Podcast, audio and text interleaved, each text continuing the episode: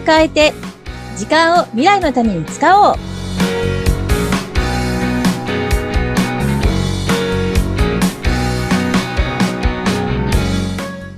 皆さん、こんにちは。ガッキーこと研修講師の二垣です。こんにちは。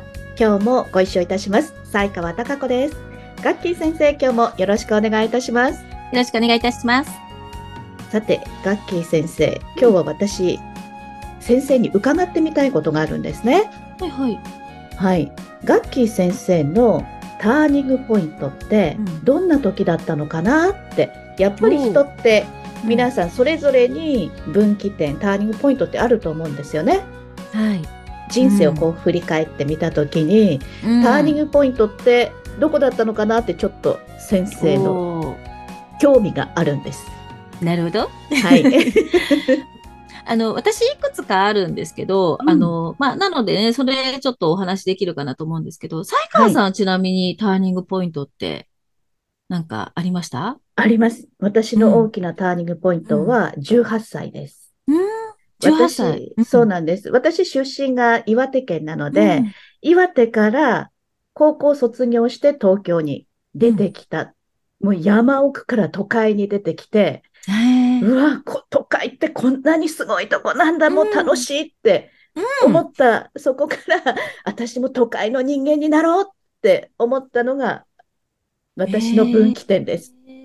まだ都会の人には慣れてないけど。え、そうなんな。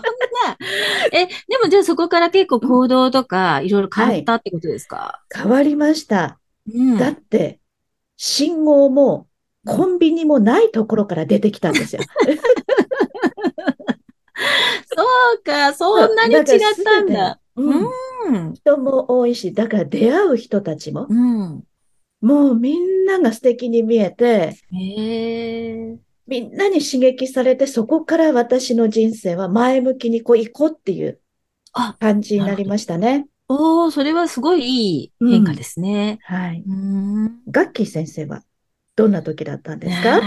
あそうですね。私自身は、あの、はい。まあ、生まれも育ちも東京なんですよなね。んて、なんて素敵。いやー、だから、こう、うんなんていうのか、その環境の変化みたいなとところっていうのはあんまりないんですよ。うんうん生まれて育ったところでずっといるって感じで、まあ、うん便利なことが当たり前で育ってこれたっていうのは、まあ、それはそれでありがたいことなんですけど、はい。で、まあ、なんですけど、こうはい、まあ、小さい頃からね、あの、私、まあ、一人っ子でね、こう、うんお大人の期待をこう、受けながら育ってきたみたいなところがあって、はい。どちらかというと、まあ、勉強とか、もう、はいまあ、で、できるようにしていかないと、こう、みんなに認めてもらえないみたいなところもあったっていうのはあるんですよね。はいでまあ、数学得意の話もね、この前しましたうんけども。そうですよね。そう。だから、まあ、それで理系に進んで、まあ、はい。そうすると、まあ、どちらかというとですね、女性の方が理系の比率が低いから、はい。まあ、少しこう、優秀みたいな、こう、見方をされたりするはいはいわけですよ。うん。で、まあ、そうやって育ってきて、うんで、まあ、ちょっと得意なこととかだと、どっちかというとですね、まあ、私も天狗にななるタイプなんで、はい。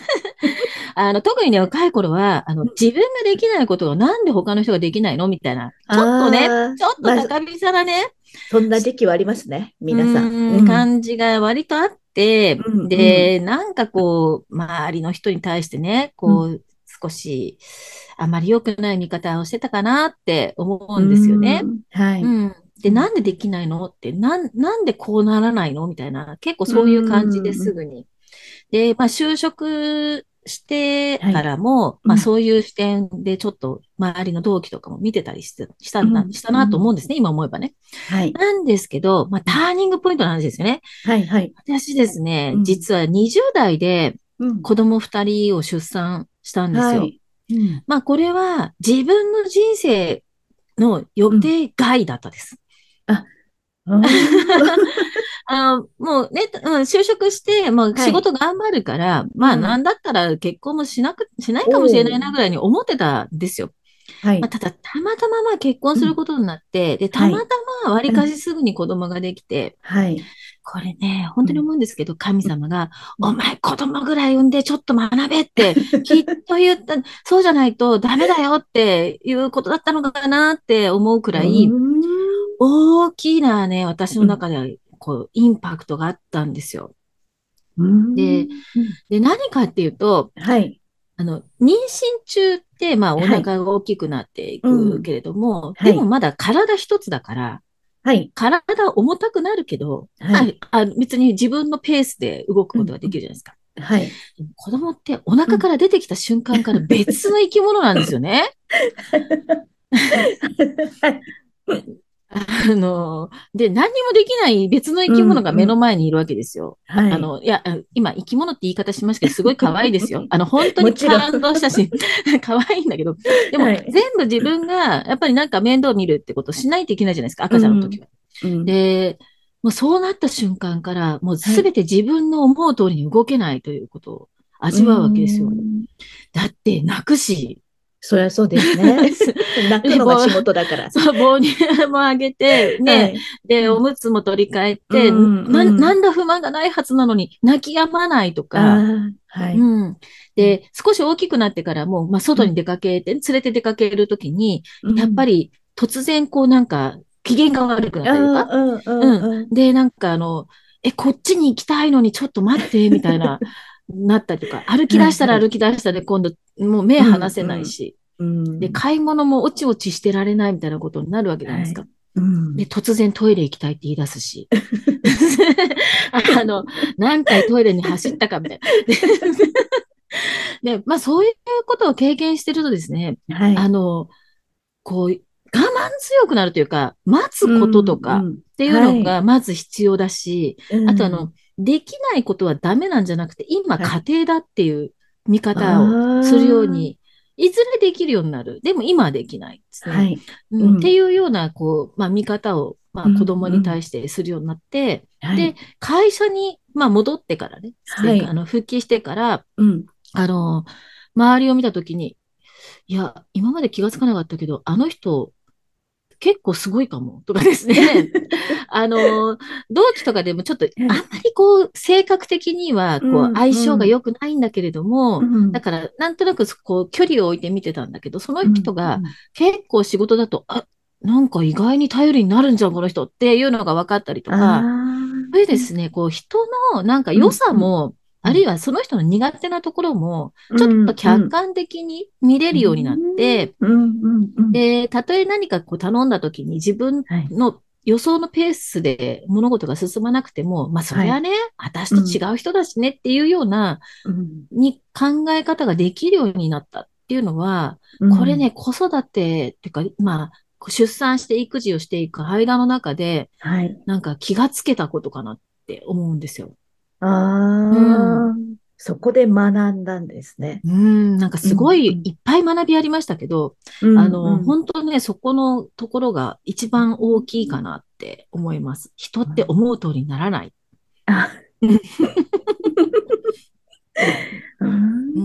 そこからこう変わっていって、だから、その、例えば、こう、いろんな人の意見を、まあ、とりあえず聞いた方が、いろいろ選択肢ができるかなっていうふうにも思えるようになったし、はい。あるいは、こう、例えば後輩とかそういう人たちを見てても、うん。あの、今ここまでできるっていうところを見ながら、あの、うん。何かこう、助言することができるようになったりとか、うん。あの、だいぶその、ものの言い方、こう選ぶ言葉が変わったなっていうのを思うんですよね。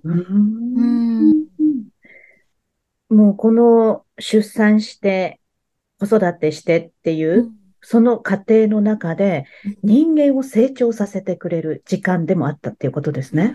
いや、やっぱ、あの、うん。出産子育ては、あの、うん親がしつけられていくみたいな感情のとこあーすごくあるんじゃないのかなと思うんですけど、うんだからそ、の、いろんな視点で物事を考えるって視野を広げたりとか、あの、まあうん、視座を上げるはなかなか難しいかもしれないけど、少なくとも視野は広がるっていうのは、うんあるかなって思いますね。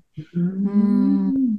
そこから今の二垣先生、ガッキー先生の何かがこう変わっていった大きなターニング。グポイントっていう感じなんですか？うん、あの、いや、本当にね、出うん、産せずに、あのうん。まま行ってたら、私、ものすごい今、あの、孤独な人になってるんじゃないかなって 思うくらい、あの、だいぶ、うん。だいぶ人に対する接し方が変わったんじゃないかなと思うんですよ。うんうん。いや、あれじゃないですか？うん。ものすごくストイックになっててたんじゃないですか？ああ、もっともっと、こう、ストな。イックに、う自分を高ん。めるために、こう、言っうんてたんじゃないうんうんうん。ですかなんかそれこそあれですよ、バリバリのキャリアウーマうんンで、こううんうん。もう何でもできる人になりたいみたいな感じのとこあったかもしれないです。